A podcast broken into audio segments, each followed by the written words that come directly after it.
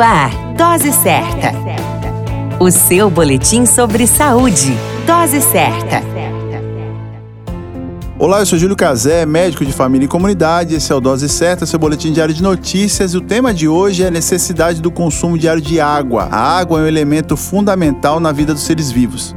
Forma parte do planeta em 71% de toda a sua superfície. No corpo humano, a água forma parte de 60% do peso de um homem adulto e 55% em uma mulher adulta.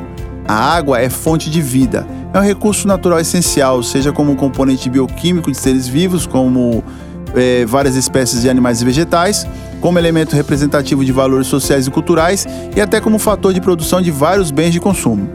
A falta de água pode levar a pessoa à morte em horas. Quando o indivíduo está adoecido e apresenta febre, vômitos e diarreia, perde uma boa quantidade de água, o que pode levá-lo à desidratação.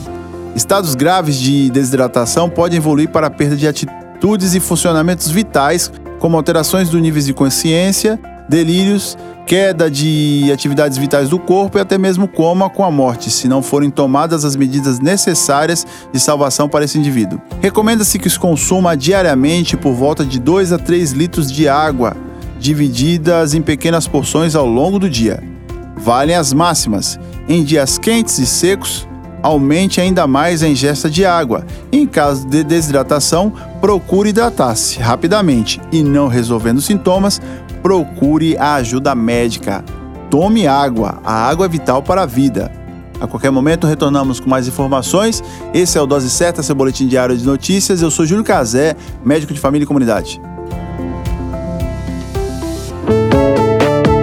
Dose Certa, o seu boletim sobre saúde.